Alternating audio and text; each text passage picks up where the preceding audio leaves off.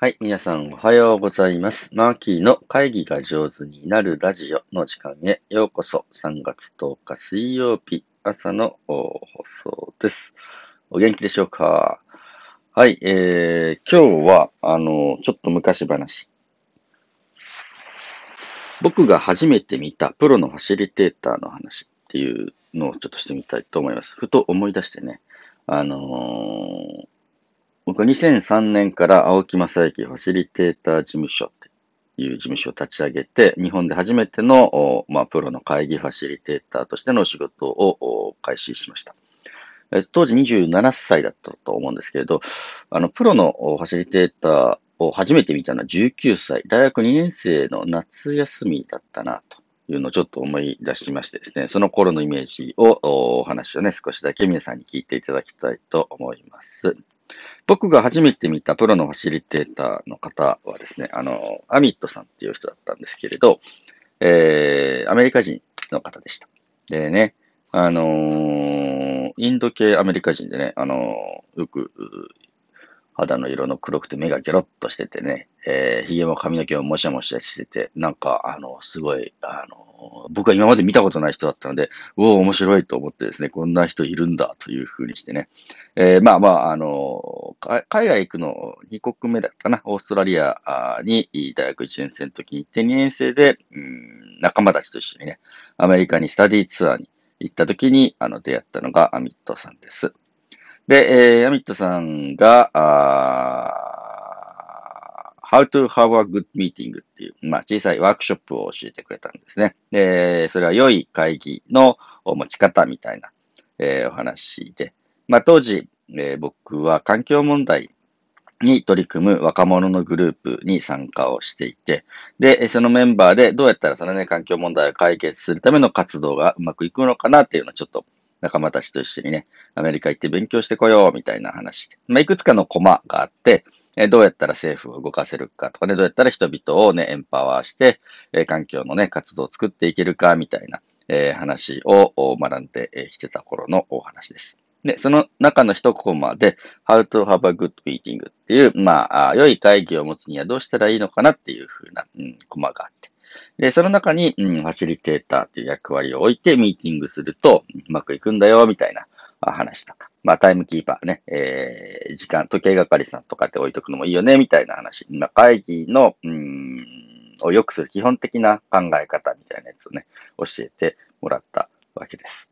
で、えー実際にアミットさんがあファシリテーターとして、まあ、僕らのミーティングをね、何回か進行してくれて、そうかと。日本語もあのアミットはわからないわけなんですけれど、僕らが日本語で話してるのをですね、まあ、一生懸命通訳さんが話、えー通訳してくれて、で、ああ、それだったらこうだね、それだったらこうだねというふうに、まあ、すべての参加者の声を聞いて、意見を取り入れて、で、一緒に計画を作っていくみたいな、姿を見せてくれました。僕、アミットの動きが未だにまあ脳裏に浮かんでいたり、当時ね、えー、ビデオカメラを回してですね、えー彼の様子を録画したのを日本に帰ってからも何遍も見て、身振り、手振り、物の言い方、あ真似をしたというか、ね、自分の中に叩き込んだのを覚えています。で、アミットに教えてもらったことの中でいくつもね、あの大事な言葉っていうのが残ってて、うん、例えばね、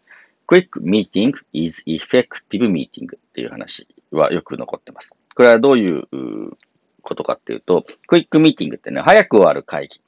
は effective meeting、うん、効果的な会議だと。だから早く終わる会議はいい会議だよっていう風な話を一番初めに教えてくれて、いや、そうだよな、という風にして、長く会議したらいいんじゃないんだと。本当に大事なことをパパッと決めて、えー、ミーティングっていうのはその後の行動を、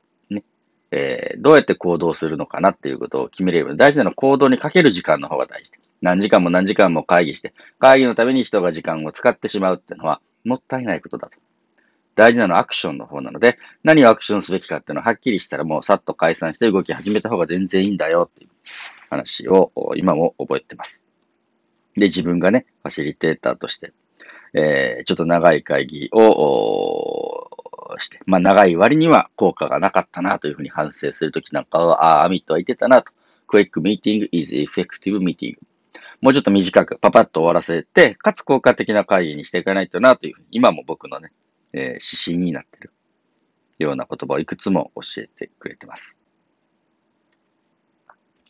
あともう一つ覚えてるのはね、あの、すごく、良かったな。agree って言ってね、えっ、ー、と、合意をするっていう話を教えてくれたときに、一番初めに教えてくれたのが、agree to disagree っていう言葉でした。で、これはどういうことかっていうと、agree ってのは合意をするなんだけど、disagree ってのは合意できないっていうことね。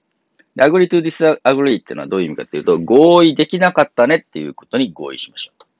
で、私たちは今からね、話し合いをするけれど、合意できることもあれば、合意できないこともあるよと。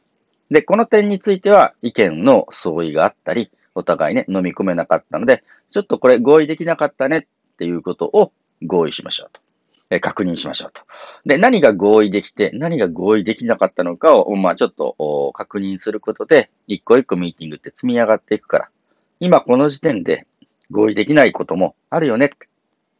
で、それはそれで、合意できないからといって、仲悪くなる必要がないし、えー、対立する必要もないんだと。今の時点で、ここはちょっと合意できなかったねというふうにして、ある種、まあ、大人の、うん、立ち位置で、えー、こ現時点をお互いに確認しようね、みたいな話は、僕の中ではすごく良くてですね。無理やりにでも合意するとか、相手を解き伏せるみたいな感じのところに行かないで、これはちょっと保留しとこうみたいな感じの点をはっきり確認をして。でも、この点は合意できたよね、とというふうにしてね、合意できた点を積み上げていくみたいな話し合いをすることが今できているのは、この agree to disagree っていうね、考え方を、聞けたおかげだな、というふうにして思います。もう一つね、えー、アミットが教えてくれた、あちょっとしたワークショップの導入でやってくれたやつが好きなのがあるんですけど、ファンタジーアイランドっ、お絵描きをするね、ワーク、今もよく使ってます。えー、ファンタジーアイランドってのは、うん、今から紙を配りますと。で、その紙に島を描いてほしいんですと。で、そこはファンタジーアイランドなんで、まあ、あのー、空想の島ですよと。で、あなたが空想してもらって結構ですと。で、その島は、あの、どんな島ですかあなたが理想とする島、理想とする社会、理想とする生活を、とにかく何の制約もなく書いてくださいというふうにしてね、全員があ30分ぐらいかな、時間とって、もし僕が理想の島を作るとしたら、こんな島かな、みたいな。そこにはたくさん人がいるんでしょうか。そこにはね、どんな産業があるんでしょうか。そこにはね、自然の度合いはね、どんな感じなんでしょうか。人々は、あ喜んでいるのでしょうか。えー、孤独に過ごしているのでしょうか、えー、どんな島でも構わないから、忙しそうにしているのか、のんびり過ごしているのか、島を書いてみようっていうね、今も好きです。で、30分書いて、えー、その島をみんなが書いてきて、持ち帰ってきて、で、一人一人の話をじっくり聞いていくというだけのシンプルなワークなんですけど、えー、これがね、やっぱその人の社会に対する考え方とか、どう生きていきたいかな、みたいな哲学とか、お互いのことを知って、で、一緒にこれからね、チームワークを組んでいく人たち、仲間たちの何か結束をね、作っていける感じが自然と生まれてくるんだね。えー、そんな風なあワークをしてくれたのもよく覚えています。僕が見たプロのね、えー、初めて見たプロのファシリテーター、アミットさんのお話、今日は3つほど紹介いたしました。ちょっと思い出したのでね、えー、こうやって音声に残しておきたいなと思った朝でした。